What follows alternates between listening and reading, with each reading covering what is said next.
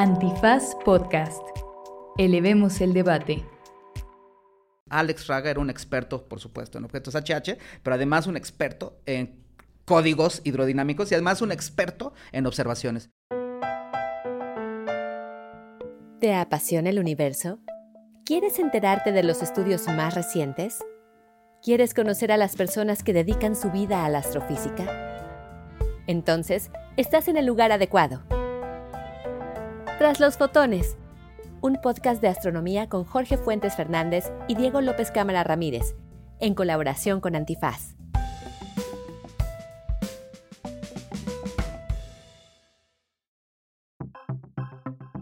Bienvenidas, bienvenidos mis queridos fotonautas a este cuadragésimo séptimo, o ya creo que es el octavo de la cuarta temporada, el octavo episodio de la cuarta temporada.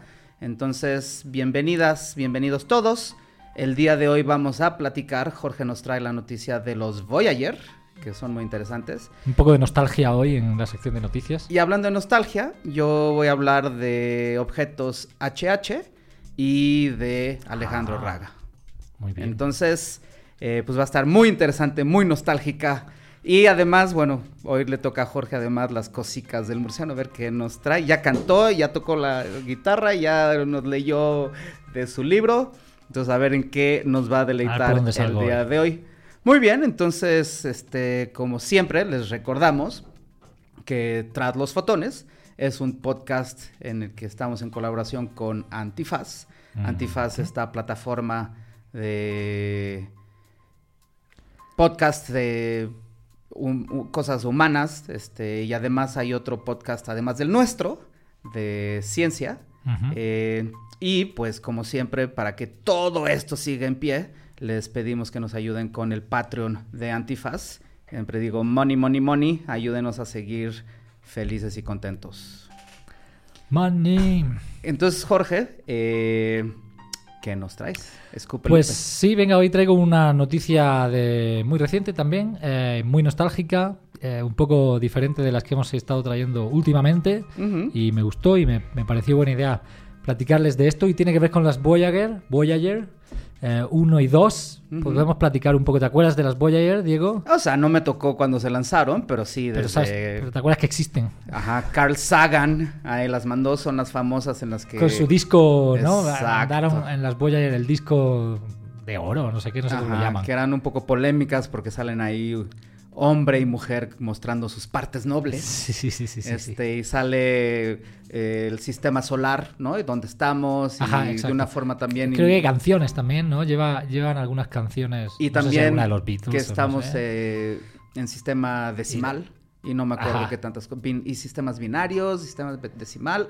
No me acuerdo qué tanto más, pero sí, lo lanzaron en los El set- a ver, 72, según yo. desde 77. 77. Ay, Exacto. fallé. Entonces fue- son dos sondas gemelas Mm. que se lanzaron en 1977, hace 46 años, y que siguen viajando ahora mismo, ya están viajando por el medio interestelar, ya salieron, hace unos años salieron las dos del, eh, pues oficialmente del sistema solar.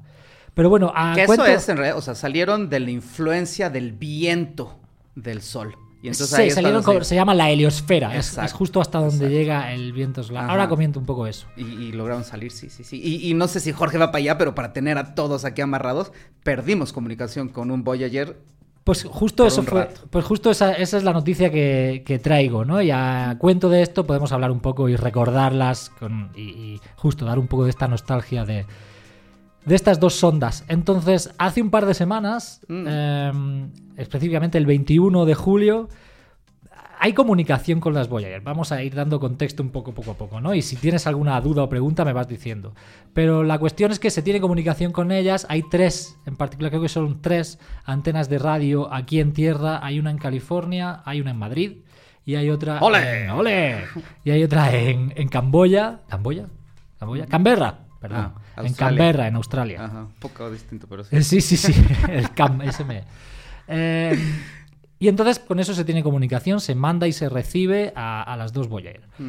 Pues bueno, resulta que el 21 de julio, por un error humano, se le dio sin querer, le dieron sin querer una orden, pues lo dicho, sin querer, a la antena de la Voyager 2, que la desvió dos grados a la antena. Y sin querer movió la antena dos grados. Y eso eh, les jodió todo a los científicos que trabajan en esta comunicación, porque está tan lejos ya la Voyager, ahora voy a dar más detalles, que al desviarse su antena a dos grados ya no puede recibir nada de lo que nosotros enviamos, ni nosotros podemos recibir nada de lo que ellos envían. Se, se perdió la comunicación completamente. Chanclas. ¿Cómo lo arreglaron? Pues no está arreglado. Entonces, ¿qué pasa? Que además, justo está ahora mismo la Voyager 2, con la que se perdió la comunicación, está a 20.000 millones de kilómetros de nosotros. Desde donde está ella, el Sol se ve como una estrella más. ¿Y esto cuántos segundos luz? es? Exacto. Está justamente a 18 horas luz. Ok. O sea, increíble, ¿no? Entonces tarda, este señal tardó 18 horas en llegarle. Exacto. Exacto. Entonces, cada vez que nosotros queremos comunicarnos con la Voyager, tarda 18 horas en llegar la señal y si queremos recibir una señal de, de la Voyager, tardamos 18 horas en encontrarla. Entonces es lento el proceso de... Ya, para que se den cuenta, Marte está como a 3 o 7 minutos. No me acuerdo bien cuántos, Sí, pero es sí. cuestión de minutos. Exacto, Esto ya. el, Sol creo está a 8 minutos, esta está, está muy lejos. Mm. Está muy, muy, Claro, muy lejos. la luz del Sol tardó 8 minutos en llegarnos. Exacto. Entonces, el Sol que están viendo ahorita es el Sol de hace 8 minutos. O si el Sol dejara de existir en este instante, Tardaríamos nos 8 minutos en darnos cuenta. 8 minutos, ajá. Pues y esto las- 18 horas. Pues la señal de la Voyager es que estamos que podríamos recibir, la mandó ella hace 18 horas. y, y si mal no recuerdo, se mandaron o en direcciones perpendiculares o en no son perpendiculares, pero casi. Casi, ajá. No sé, como 45 o 60 grados, no sé, algo así. Mm, mm. Em, pero bueno, la cuestión es que ahora entro un poco en la historia, pero voy a, voy a comentar un poco más el detalle este. Como está tan lejos, esta desviación que parece pequeña de 2 grados ya, está apuntando completamente a otro lado su Mm, antena, mm. por estar tan lejos.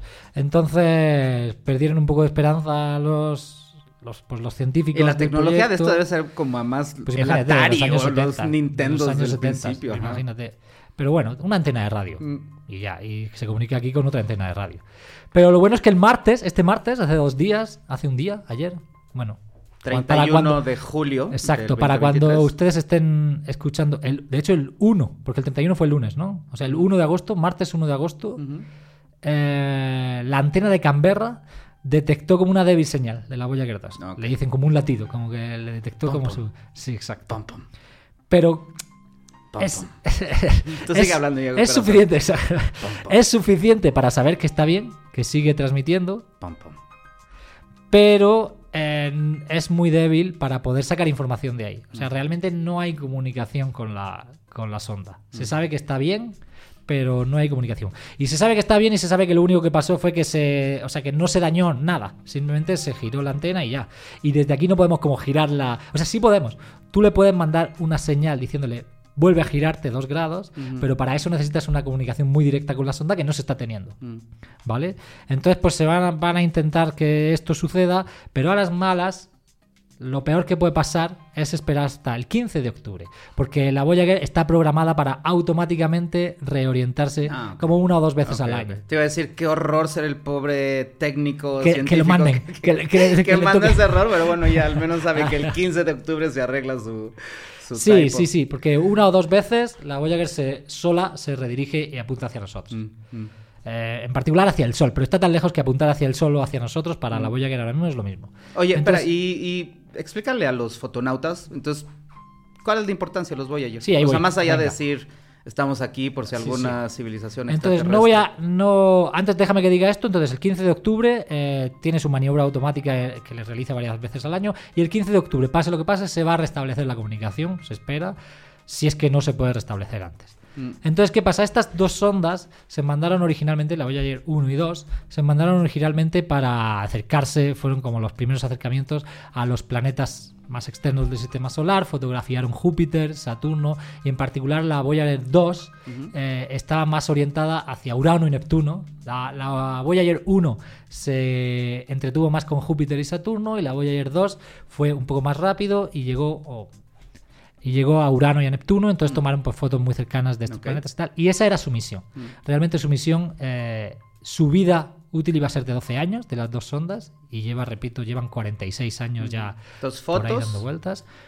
Y de alguna forma mide también si está el viento solar ahí, ¿no? O sea, debe tener Entonces tiene medidor. sensores, sí, tiene sensores como de rayos cósmicos, del viento solar y de campo magnético también. Exacto, estaba midiendo el campo magnético, Exacto. así salía, sabe cuándo salió de, Ex- de la exacto, exacto. Entonces, ¿qué? Pero lo que sí tenían, lo mejor que tenían eran como las cámaras y también de video, Mm. como de foto y de video, para fotografiar y tomar vídeos de Júpiter, de Saturno, de Urano y de Neptuno. Mm, ah, qué lindo. Entonces, cuando eso pasó, eso pasaría pues a finales de los 80 que llegaron y tomaron todas estas fotos, se desactivaron porque además están em, su combustible están tan lejos del sol que no se van en los paneles solares que suelen llevar las, eh, los satélites que tenemos a nuestro alrededor. Entonces, el combustible que tienen, tienen cada una, tienen un pequeño reactor nuclear de plutonio, que eso es finito. Entonces eso en algún momento se va a acabar. Y para poder ahorrar lo máximo que se pudiera, cuando pasaron todos estos cuatro planetas, los científicos desactivaron todos, los, todos estos instrumentos que ya no iban a usar más y se quedaron con lo básico para poder ahorrar energía, básicamente. Y entonces se quedaron con un pues, detector de campo magnético y de partículas del viento solar. Mm. Y ahora mismo, a partir de ahí, lo que hacen estas dos sondas es justamente eh, medir el viento solar y el campo magnético. Y así fue como supimos, de hecho, en las en mil, a ver si lo tengo por aquí, eh, en 2018. Tendré que ver las notas que trae Ya. Jorge, ¿verdad? es old school total. Sí, Hoy me las hice a la- en una servilleta casi, casi tiene toda su información. Luego pongo una foto en Facebook. El 5 de noviembre de 2018, la Voyager 2 eh, sintió un bajón de, de partículas, de, de su registro de partículas y, y así como justo muchísimo más- menos denso y muchísimo menos, eh, menos caliente y se vio como que fue muy drástico y se vio que justo ese día, 5 de noviembre de 2018, salió de la influencia del viento solar, salió de la heliosfera y ahí es cuando oficialmente salió del sistema solar. La Voyager 1 al final se le adelantó, ella salió unos años más an- antes, salió en 2006. Y me acuerdo cuando el primero salió, se vio hasta como que oscilaba la heliosfera, porque salía y luego Y que volvía a entrar. era como un oleaje en el que estaba ahí por salir. Y luego, como, y luego además, como no es una esfera, una de las cosas que han encontrado es que la, la heliosfera no es una la heliosfera no es una esfera, sino que está como muy apepinada, más apepinada de lo que se esperaba. Heliopepino. Exacto, venga. El heliopepino. Eh, y entonces tampoco es lo mismo la distancia que recorrió uno que el otro para salir de la heliosfera. ¿no? De acuerdo, de acuerdo. Em, pero bueno, entonces hasta ahí más o menos la noticia de hoy. Si tienen preguntas, comentarios, como siempre, nos las pueden enviar. Eh, decir si quieren, la, la última cosa sí que quería decir. eh, las dos Voyager son dos de las cinco sondas que hemos mandado que tienen la velocidad de escape necesaria para escapar de la influencia gravitacional del Sol. O sea, estas, estas sondas se van a ir. No van a volver. Del Porque- Sol. Sí, sí. O sea, tiene, superan la velocidad de escape del, pues, del sistema solar. Mm. Entonces no se espera que regresen como cometas dentro de mucho tiempo. Estas se van. Junto con las Pioneer 10 y 11, que son más antiguas. Y que ¿no? esas se... s- ¿Cuál? Venira, Ah, Venera. Esas no sé. Mm. Pero no, las vi yo que contaran como de estas que tuvieran la velocidad de escape. Pero bueno, yo la- las que vi en Wikipedia que, que tenían la velocidad de escape para salir de la influencia gravitacional del Sol fueron las dos Voyager, las Pioneers, que se perdió contacto con ellas mucho antes que con las Voyager, y la New Horizons, que esa es relativamente nueva, también se va a escapar, pero esa todavía está relativamente Que cerca. esa, es- esa es increíble, ¿no? Recuerden las fotos que De sacó Plutón. de, de Plutón en el que salía, salía el corazoncito. Exacto. así. Pues esa también se va a escapar del sistema solar, pero a esa le falta mucho todavía porque esa está todavía relativamente cerca. Ok, tengo que entonces ver bien la velocidad. Entonces- no puede ser que, porque la velocidad del escape del Sol, la velocidad de escape de la Tierra son 11 kilómetros por segundo. Ya, lo que pasa es que estas no fueron mandadas desde el Sol. Ya, ajá, pero eso, o sea, de la Tierra significa un segundo, dos segundos, tres segundos, cuatro segundos, cinco segundos, casi casi ya llegaste a Cuernavaca si sales de la Ciudad de México. Claro, pero esa supongo que es la velocidad a la que tienes que mandarlo desde la superficie de la Tierra para que salga. Sí. Aquí estas no se están mandando desde la superficie del Sol, entonces te tiene ventaja. Ah, ok, voy a calcular entonces tomando la masa del Sol y, y a una unidad astronómica, Exacto, ¿a qué justo. velocidad exacto, tiene que ir? justo. Esa es la velocidad, esa es la manera de calcularlo. Mm, Eh, entonces son de, las ve- son de los aparatos más veloces que ha construido el Ah, ser humano. chido. De hecho, la New Horizons es el segundo chunche más veloz que hemos construido. El primero se lo lleva la sonda Parker. eh, una sonda que se mandó a orbitar el Sol y que se va a estar acercando cada vez más, cada vez más, pues hasta que se funda para ver cuántos datos podemos tomar como in situ del Sol. Ah, qué interesante, qué interesante. Eh, sé que los fotonautas que están escuchando se mueren de ganas de saber qué onda con los extraterrestres, ya que Ah, estás hablando de esto. Pero eso lo podemos tocar si quieres la próxima. De... Vamos a hablar la próxima de extraterrestres, me gusta. Pero, tiene- a ver, desmitificar este Yo te soy sincero. militar norteamericano que alega que hubo... Que... Yo no he investigado mucho al respecto, ¿eh? no he leído mucho. o sea, Ay, a mí me dio miedo, la verdad. Mandaron correo al instituto Sí. diciendo qué investigador se atreve a hablar sí, en noticieros y cosas así sobre esta información. Lo vi, correo y lo ignoré. no me atreví. Sé William Lee, que fue el director del instituto hace varios años y que ahora es el coordinador de la investigación, al menos por unos pocos meses más, de la UNAM. Él se atrevió a hablar y esto era cuando se veían los avioncitos como que Sí, sí, los- ajá que los militares norteamericanos estaban viendo y sí William ahí como que explicó a grosso modo y le tundieron ¿En serio? durísimo a William que es uno de mis santos senseis dije no si a William se lo tundieron yo ni me atrevo pero bueno fotonautas en el próximo Nos queda pendiente, episodio nos queda pendiente hablar de extraterrestres. hablar de Venga, extraterrestres gusta. ajá. Bueno, pues hasta aquí la noticia de hoy. Ah, Diego. buenísimo, Jorge. Lo dicho, un poco Qué de nostalgia del pasado y, y está bonito, yo creo, a mí me parece bonito como recordar estos, estas misiones que siguen todavía con vida Mm. cuarenta y tantos años después. Muy bien, pues buenísimo. Entonces, eh, tomémonos una pausa y volvemos con el tema. El tema, venga, vámonos. Antifaz Podcast. Este país ya perdió su belleza. Vámonos. No podemos. ¿Por qué no? Los estamos esperando. A nuestras hijas, a nuestros hijos. La espera, una tragedia en dos actos. Disponible en todas las plataformas para escuchar podcast.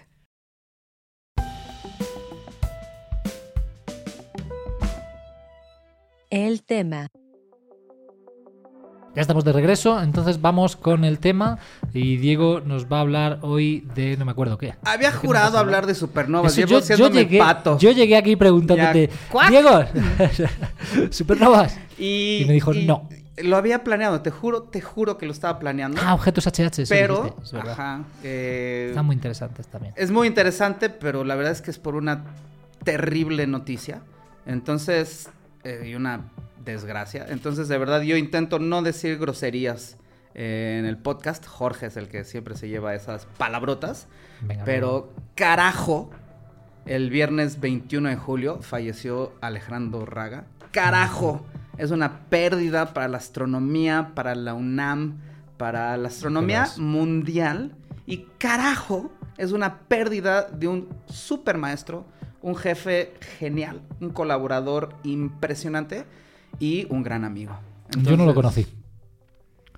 Ah, me dan ganas de decir más groserías conozco y de nombre, verdad pero que no me da rabia eh, que, que Alex, Alejandro, muchos le decíamos Raga, otros le dicen el jefe, Mm. que se haya ido Raga a sus sesenta y pocos años de vida.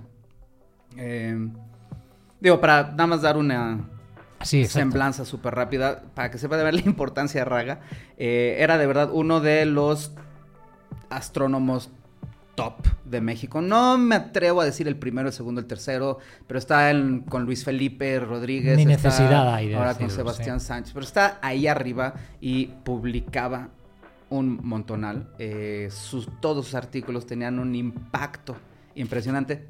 Todos los astrónomos de su gremio lo conocían. Eh, tenía, publicó 534 artículos. Eh, llegó a tener 10.700 citas. Un factor H, para el que quiera saber, de 52. Esto es que tiene un impacto tremendo. Eh, SNI 3, por supuesto. Eh, y siempre se reía que su promedio era como publicar un artículo al año. Entonces tenía un promedio de 12 artículos por año. Por supuesto, el UNAM era el máximo PRIDE. Me enteré, ahí no están ustedes para saberlo ni yo para contar lo que estaban a nada de hacerlo emérito. Emérito. Y hubiera pasado, pero facilísimo su emeritazgo. Todos los reconocimientos. eh, ah, carajo, me da rabia, de verdad. Entonces, bueno, eh, Raga, Alex, el jefe, nació en Argentina el 15 de enero del 59. eh, fue físico, y doctor en astronomía. Se licenció en la Universidad de Buenos Aires, luego hizo la maestría y el doctorado en la Universidad de Washington, este, en los ochenta y tantos. Después hizo un postdoc eh, ahí mismo en la Universidad de Washington y luego se fue a la Universidad de Toronto a hacer otro postdoc. Y luego, de hecho, hizo ah, todavía un tercer postdoc en la Universidad de Leeds. Y muchos no lo saben, pero antes de tener plaza eh, en la UNAM, tenía una plaza en Manchester, en la Ok. UMIST. Y todavía no sé cómo, pero sé que Jorge Cantó y el grupo de astrónomos de la UNAM en ese entonces lo lograron convencer en venirse, que se viniera. ven- venirse a México. Y inicialmente llegó al Instituto de Astronomía de la UNAM. Este, y ahí estuvo desde el 95 hasta el 2001. Y luego por cuestiones ahí personales, este Alex decide irse enfrente, a 30 metros enfrente al Instituto de Ciencias Nucleares del UNAM y formó ahí un grupo de astrónomos. Entonces está el grupo de astronomía De ¿no? de- del instituto, hay un sí. grupito ahora en geofísica y el del Instituto de Ciencias Nucleares lo fundó Alex. Y este grupo de plasmas y chorros Sí, sí. este, es fuertísimo. Es buenísimo y de verdad que sin Raga esto no se hubiera hecho. Ahora está ahí Pablo Velázquez, Ari Rodríguez, Alex Esquivel, eh, está ahorita también Verónica Lora, Fabio de Coles, hay todo un grupo súper bueno. Eh, y no se diga, además Raga se llevó todos los premios, desde la Academia de las Ciencias, de, este, de la Academia Mexicana de Ciencias, también, esto me tocó, fíjate, cuando fue el fellow de la John Simon Guggenheim Memorial Foundation.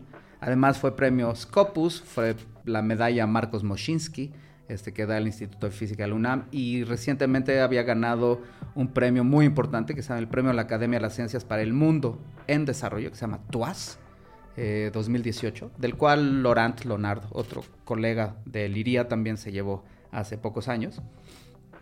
Y ni se diga más, fue asesor de un montón de gente, de amigos, primos, Kaidich, que está en geofísica, Fabio de Cole, que está en ciencias nucleares, Susana Viro. Yo no sabía, Susana fue de hecho su primer estudiante de doctorado. Ok, de Alex. Y ahora, bueno, luego podemos platicar con Susana porque ella sabe toda la historia de la astronomía en México. este. Y además fue mi jefe durante un rato cuando en mi primer postdoc. Haciendo. Ah, en postdoc. Y ha sido el- uno de los mejores jefes que he tenido. Este. De verdad. Eh, ahorita cuento anécdotas sobre Raga como jefe. Y además, digo, nada más para que ver, y estaba totalmente involucrado con la formación de este, estudiantes. Entonces, desde asesores, como dije ahorita, pero además daba las clases y las mejores clases. Dio procesos radiativos, materia interestelar, ni se diga eh, seminarios de investigación, temas selectos, este, de astronomía. ¡Pah! Eh, fue el jefe del departamento de plasmas ahí en ciencias nucleares, ha sido miembro de comisiones dictaminadoras en todos lados, en Instituto de Astronomía, en el IRIA, en ciencias nucleares. Eh, eh, eh, revisor de artículos en todas las revistas de ultra punta, ni se diga Monthly Notices, este, Astrophysical Journal y las mega hot shot, Nature, Science, Wow. este, ya, es de verdad, este, todo un eh, gran, gran Ejemplo. investigador, gran ejemplo. Sí. Y además, digo, para los que no lo hayan conocido, no solo era tremendo investigador, sino siempre tenía un sabor increíble de la vida. Entonces se reía como nada. Su risa era particularmente notoria, lo escuchabas a no, no cientos, pero decenas De de, metros. Y, sí, o sea, era se reía un montón, siempre tenía un lado muy amable de la vida. Y le gustaba, además de la, de la ciencia, disfrutar la vida. Tenía un velero, hacía este windsurf, eh, vacaciones, se tomaba todas las vacaciones y uno diría, ah, es un flojo. No, hombre, yo todavía en las vacaciones seguía pensando seguía en problemas, ajá, seguía publicando. Ah. Y bueno, entonces, no solo tengo que hablar entonces de Raga, como aquí dije esta semblanza, sino además era una de las eh, eminencias en la comprensión de objetos HH. Entonces ahora déjenles cuento rápido de qué son los HH y termino con las anécdotas de Raga para terminar otra vez con, con lo emocionante. Venga, cuéntanos. Entonces- Herbig Haro. ¿no? Exacto. Eh, y estos Herbig Aro, este, o para los amigos HH porque son flojos, pues ahí está metido el nombre de Aro, que tiene que ver Guillermo Aro. Para que no sepa, Guillermo Aro es uno de los fundadores, creadores de la Los astronomía padres de la astronomía en México. en México. Es- es- fue asesor de los Painbert. Eh, gracias a Guillermo Aro se fundó el sitio en Tonancintla, en Puebla. Era este tremendo. Guillermo Aro. Y bueno, entonces una eminencia. Y Guillermo Aro, entonces en los 40, 1940 y pocos, este, estaba estudiando unos objetos pues muy brillantes.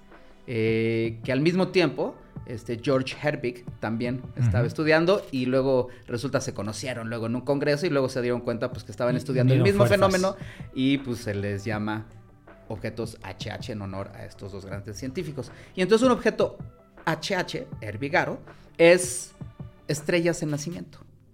Y cuando están naciendo, es que muchos pensamos, a mí me encantan, soy fan de los chorros. Claro, los justo. jets. Es como y, este- y muchos pensamos que los jets se lanzan cuando hay cadáveres de estrellas exóticas que lanzan estos chorros. Ajá.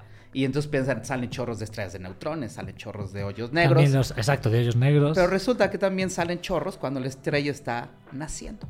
Y entonces lo que se tiene es, está en la nebulosa, este, que en la que se están creando las estrellas, y hay grumos, y estos grumos empiezan a colapsarse, entonces está haciendo colapso, colapso, colapso, colapso, y antes de que se cree la estrella, antes de O que sea, haya reacciones que se- nucleares exacto, en el núcleo, la del de- desde ese objeto que todavía le llamamos protoestrella, que es denso y sobre todo muy caliente, eh, se lanza unos jets, unos chorros que viven por como decenas, cientos, ay no, ahorita te digo cuánto, cuánto viven para que no me haga, me haga pato. Eh, viven por miles. Los chorros de los HH. Ajá, entonces se lanzan estos De- chorros. según yo tengo entendido, y corrígeme si me equivoco, lo, lo que pasa, y eso es lo que tienen en común con estos agujeros negros y otras como estrellas muertas que también lanzan los chorros, Ujú. es como que forman un... Cuando se está colapsando todo, ¿lo, lo digo? Dilo, como que dilo. forman este disco de material a su alrededor disco ajá, de acreción, se acreción. llama. Acreción justamente significa como que lo está chupando. Y esto sucede porque cuando está colapsándose, no se está colapsando directamente en línea recta. El material no está cayendo en línea recta. Exacto, está, orbitando, está rotando. Está rotando, tiene momento angular. Exacto. Y entonces conforme va cayendo es el efecto de la patinadora de hielo o la bailarina cuando extiende los brazos y los mete Ajá. que gira más rápido por conservación de momento angular. Y lo que yo entiendo de los chorros estos es que al final el centro de gravedad, en este caso la estrella, que está absorbiendo todo ese material, es- está como por su propia gravedad jalando más material del que puede realmente recibir.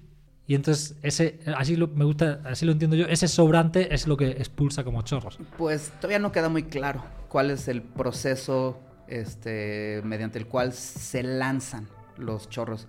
Mucha gente le echa la culpa al campo magnético. Ajá. Y ahora sabemos de hecho que el 80% de los objetos HH están creados eh, o se lanzan desde sistemas binarios.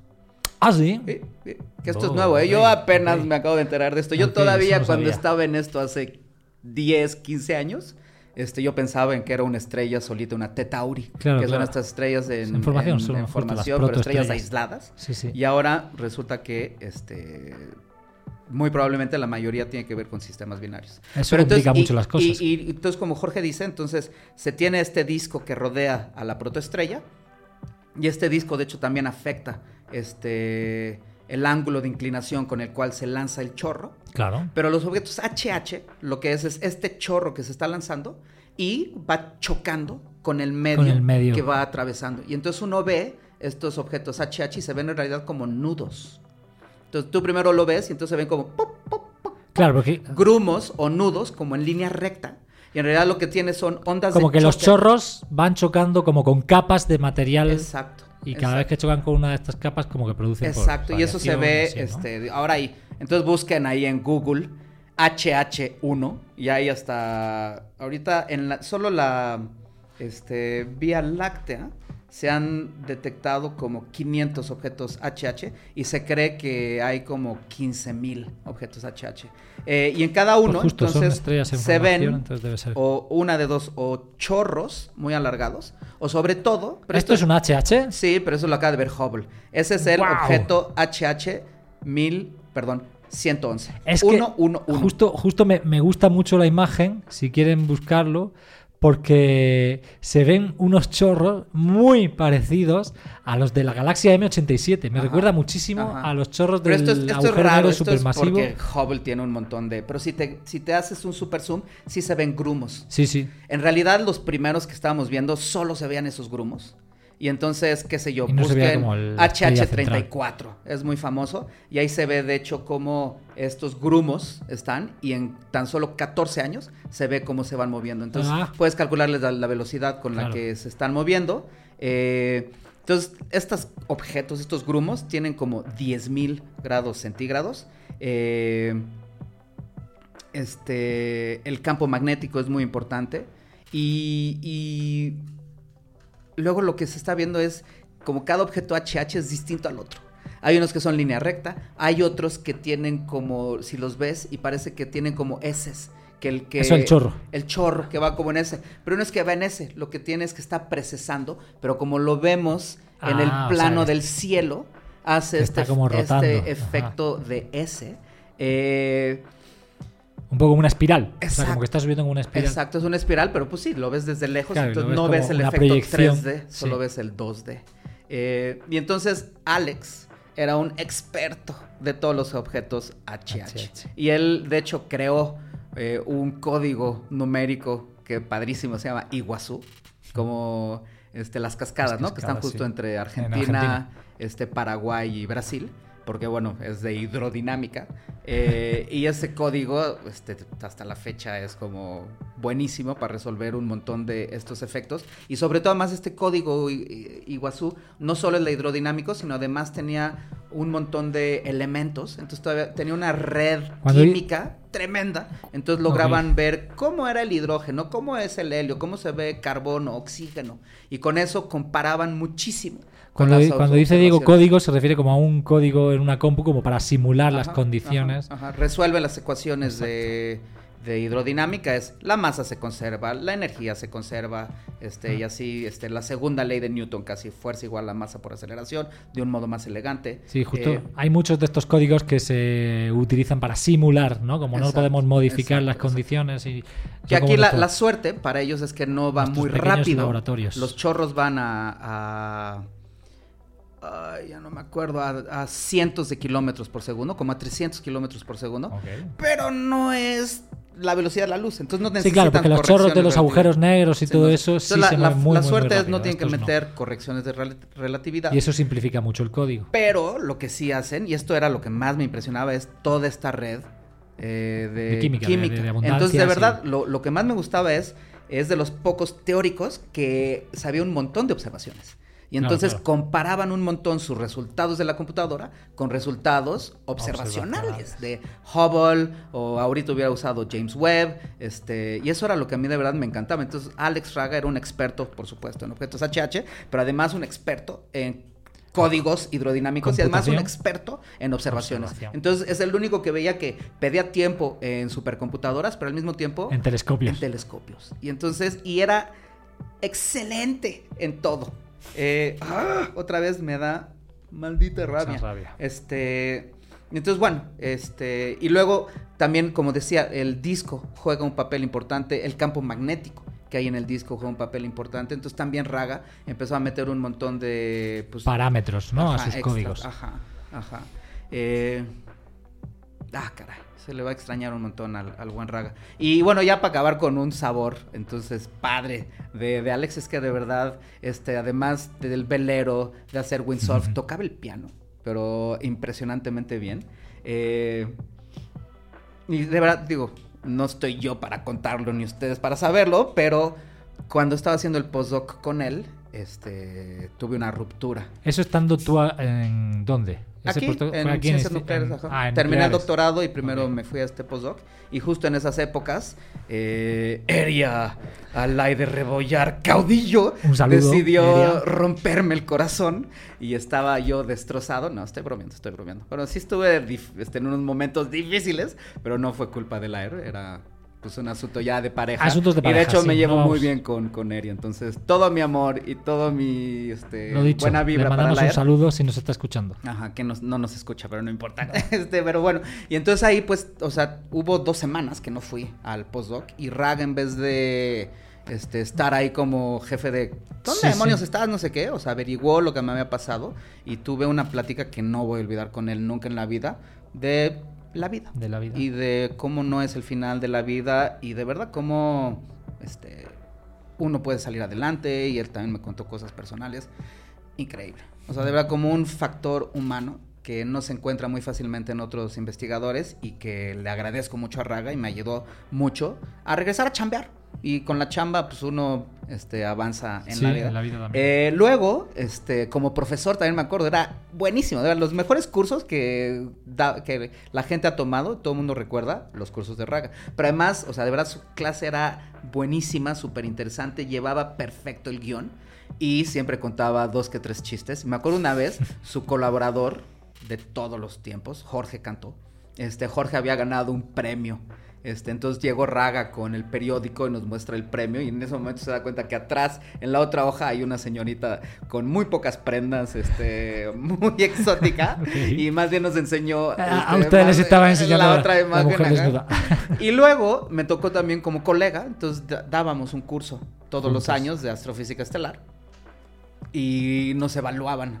Ya, ya no, en los últimos dos, tres años no nos evalúan, pero hasta al principio siempre nos evaluaban. Y entonces daba el curso con Fabio de Cole y con Raga. Y Raga, por supuesto, además de dar las mejores clases, salía siempre súper bien evaluado, Claro. pero muy por encima de Fabio y de mí.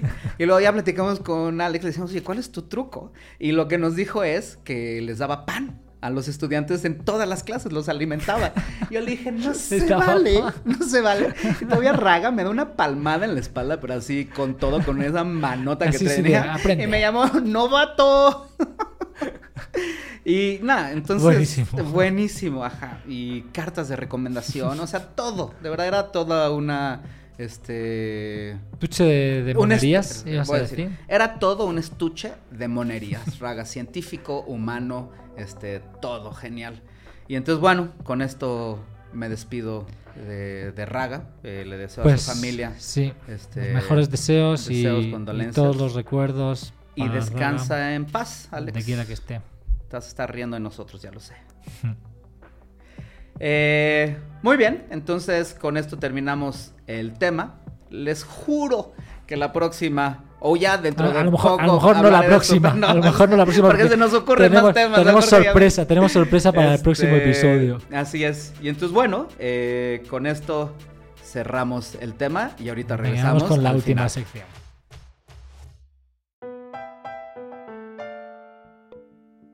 Tras los fotones. Estamos de vuelta a la parte final del episodio 47. Cuadragésimo séptimo. Cuadragésimo séptimo, que soy horrible, pero bueno. Eh, y entonces hoy eh, aprendimos sobre el romanticismo de las Voyager. Y pues sí, de la triste historia de Alex Raga, pero lo interesante que ha sido su tema y de los objetos HH. Y por supuesto, ahora entonces le toca a Jorge deleitarnos con Me sus toca con mis cosicas. cosicas del murciano. Venga. Échalos. Las cosicas del murciano. Pues hoy en las cosicas del murciano estaba yo pensando a ver qué cuento hoy, a ver qué cuento hoy. Les voy a contar un poco cómo empezó mi amor por la astronomía. Muy bien. Eh, y tenía yo, pues no sé cuántos años tendría. Tendría como, me lo invento, siempre que cuento esta historia me lo invento porque no lo sé bien, pero tendría 7, 8, 9 años. Ya, como unos inventos, da igual. Sí, exacto. Al final todo es inventado. Eh, no, es broma.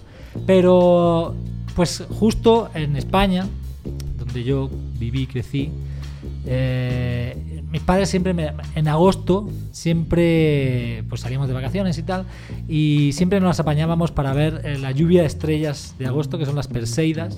Eh, creo que suele ser la noche del 12 al 13 de agosto. Se llaman Perseidas porque justo parecen provenir de la constelación de Perseo. Ujú. Y estas lluvias de estrellas tienen que ver con la Tierra encontrándose como con los rastros que dejó algún cometa en su órbita, entonces atraviesa esos rastros y por eso hay como más concentración de pues, meteoros, ¿no? de lluvias de, est- de estrellas fugaces. Que entonces, como Jorge explica, es que esto me encanta. Deberíamos hacer un, libro de los peores nombres en la astronomía. las estrellas fugaces. Que no son estrellas. Exacto. Son restos, Son rocas rocas que chocan en la en atmósfera. la atmósfera Y ahí se prenden, Se prenden. se prenden y por eso los vemos. Exacto. Pero bueno, aquí hay que decir que parecen un poco estrellas fugaces porque se ven como puntitos de luz como estrellas que Pero no son estrellas, Sí, es sí, sí, bueno. pedazo de roca que Fugaz. se. Este. Vamos a hacer una lista de malos nombres en astronomía. Ajá. La ¿Qué? cuestión es que todos los, creo que es de las estrellas, de las lluvias de estrellas fugaces más fuertes que hay en el año. En el año hay varias, están las gemínidas creo que son en diciembre, leónidas, no sé qué. Pero las perseidas son de las más fuertes. Eh, aquí en México, en agosto suele estar nublado todas las noches, entonces es muy difícil de ver las perseidas. Pero en aquella parte del mundo, en España, en agosto es la época de más calor, cielos despejados, ni una sola nube y es imposible perdérselas. Entonces yo recuerdo muy bien una noche estábamos en casa, porque lo dicho, eh, algunas veces nos tocaba de vacaciones y tal, pero esta vez precisamente me acuerdo que estábamos en casa y que mis papás nos despertaron a mí y a mi hermana como a las 3, 4 de la madrugada y nos subieron a la montaña más cercana, como si aquí te fueras a la Jusco, ¿no?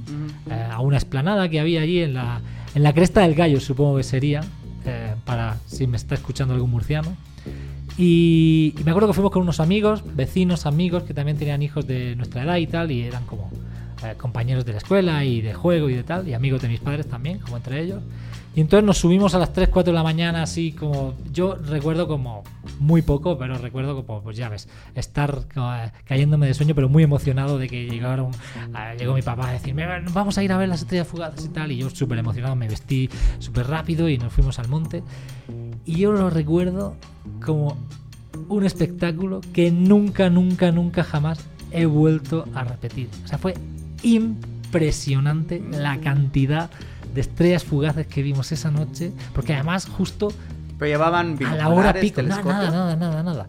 Nos llevamos abrigo y a ver con nuestros ojos, pero muchísimas no paraban de todas form- de todos los tamaños. Vimos unas muy lentas, muy grandes, de todos los colores y no paraban y por aquí y por allá. y Yo estaba maravilladísimo. O sea, yo la, la cuestión con esto es que yo he tratado de repetir esa experiencia con mis amigos y todo el que se haya dignado, por lo menos allá en España, a dignarse mi amigo ha tenido que sufrir la noche de las Perseidas en sus carnes con una promesa que nunca cumple las expectativas de nadie porque Y no será más bien eso, que tú estabas emocionado y de verdad no fue tan Pues- espectacular como lo recuerdas. pues puede ser, pero la verdad que no importa. Yo creo que eso no importa. Lo el que- efecto lo- Lo que importa fue la sensación que eso creó en mí y yo esa noche no sé, no sé cuántos años tendría. Sé que fue una madrugada de un 12 de agosto y sé que fue, supongo que sería en la Cresta del Gallo, porque es así como la montaña que tenemos más cerca y la esplanada para ver el cielo mejor. Y... Pero impresionante, y lo dicho, yo lo, lo recuerdo muy, muy, muy, muy maravilloso. Y siempre, lo, lo chistoso es justo eso, que siempre he querido repetir la experiencia y he ido con mis amigos, me acuerdo que una vez los convencí para irnos a dormir a la playa una noche y tal, y al final pues acabamos pescando y haciendo otras cosas porque no se veía ninguna estrella fugaz. Ya. Eh, pero justo eso como prendió esta cosa en mí de- del- del universo, de lo que hay ahí arriba, de las Pero entonces, estrellas. toda tu infancia y pubertad recuerdas haber pensado, ah, yo quiero ser astrónomo. No, yo no decidí hacer el camino de la astronomía hasta que no estaba como a las puertas de entrar a la universidad. eh, porque era como una cosa ahí muy de que. ¿Cómo decirlo? Como muy romántico, pero no lo veía como algo tangible y algo real que Que debería hacer. recordar, deberías saberme esta historia, porque para el que no sepa, Jorge es el episodio número uno de Tras los Fotones. Y Ah, yo seguro soy el nos episodio número uno de Esto y Fotones. lo voy a recordar, pero ya pasaron Mm. 46 episodios más. Ah, pues a lo mejor lo conté, sí, puede ser. Mm. Entonces, Pero para bueno, el que quiera, el- métase ahí. El caso es que ahí se quedó como un gusanillo metido dentro de mí que pudo pasar desapercibido luego cuando estaba estudiando en la preparatoria y tal, pero al momento de elegir carrera universitaria, o sea, como que eso siempre estuvo ahí. Siempre estuvo ahí, aunque yo no lo veía como algo real. Como que decía, ¿cómo- Dejó la semilla, te cómo hizo el Inception. Exacto, pero luego muchas veces te venía a la cabeza como, "Hasta- ¿cómo que voy a ser de grande astrónomo? Eso no puede ser. ¿No? Como, yo no sé por qué, no sé si tú lo tenías esto, pero yo, yo sí tenía esto de, no, no se puede ser astrónomo, eso no, no existe. Mm. Em, pero luego ya conocí gente que sí había llevado un poco ese camino y me fueron diciendo, yo, ah, pues mira, pues, y empezó a gustarme la física cuando estaba en prepa y tal, y entonces dije, ah, pues mira, a lo mejor sí se puede. Ya. Órale, muy bien, pues las Perseidas, entonces las fueron Perseidas, las sí. culpables de, de que Jorge esté ahorita aquí, en México y aquí. Así en que este si tienen la oportunidad podcast. de mirar al cielo una madrugada, creo que es del 12 al 13 de agosto, a lo mejor varía de año en año, Mm, y están en lugar sin nubes, mm. aprovechenlo, porque... Iba a prometer un espectáculo, pero, pero ya lo he prometido muchas veces y luego- Ay, una más, una menos, ¿qué más da? Muy bien, Bueno, entonces con esto despedimos el, el episodio. Ya te la sabes, Jorge. Pues venga, sí, lo de siempre. Nos pueden seguir en nuestras redes sociales. eh, ya saben, Facebook, Instagram, Twitter. eh, estamos ahí en todos como tras los fotones. También pueden escribirnos a traslosfotones.gmail.com. Dudas, sugerencias, comentarios. Échenlas todas ahí. Y suscríbanse, si no lo han hecho ya, a nuestro podcast para no perderse ningún episodio. Y recuerden que nos pueden escuchar en todas las plataformas de podcasts. Está Evox, Spotify, Google Podcasts, Apple Podcasts, Podimo, Pocket Casts. En todos ellos nos pueden buscar como Tras los Fotones. Y además aquí en México nos pueden escuchar cada jueves a las 5 de la tarde en Código 21, la radio por internet de la Ciudad de México. No se olviden tampoco de seguir a Antifaz en redes, lo pueden encontrar como Antifaz Política en Twitter. Y ya saben, si les gustó el podcast... Espera, recome- espera, ¿Qué- espera, espera. pasa? ¿Qué pasa? ¿Qué pasa? Ya que estamos prometiendo que vamos a traer ¿Qué se cosas increíbles en el próximo episodio, Ah, sí es no cierto, solo vamos a hablar entonces de Tenemos episodio especial. ex- especial. La próxima, con Jorge y conmigo, va a estar, va a venir la mayor crítica de esta nueva versión de Tras los Fotones Fundadora. y fundadora del mismo, con Diego. Gloria Delgado. Hola a todos y todas. Hoy me acerco hasta sus orejas para comentarles una gran, gran noticia y es que por un episodio nada más, en Tras los Fotones, me tendrán a mí. Por fin, de vuelta. Vengo unos días a México y entonces, ¿qué mejor que pasar mi tiempo en este país y en esta ciudad que entre los micrófonos con Jorge y con Diego. Así que muy pronto nos escucharemos. Un beso.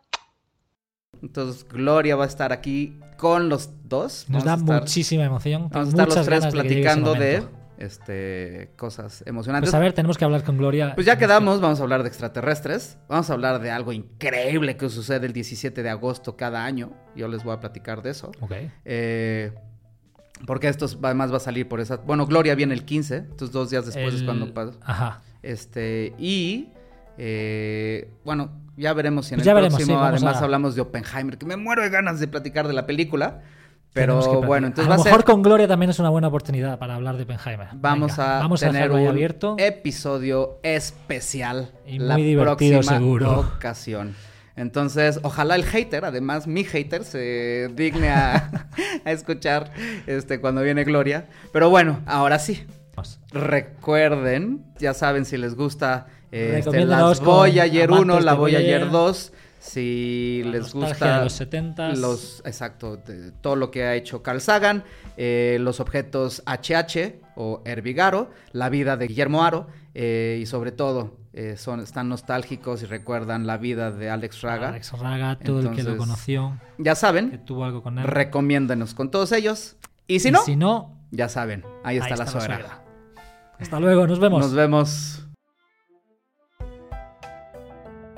Tras los fotones es una idea original y creación de Gloria Delgado Inglada y Diego López Cámara Ramírez.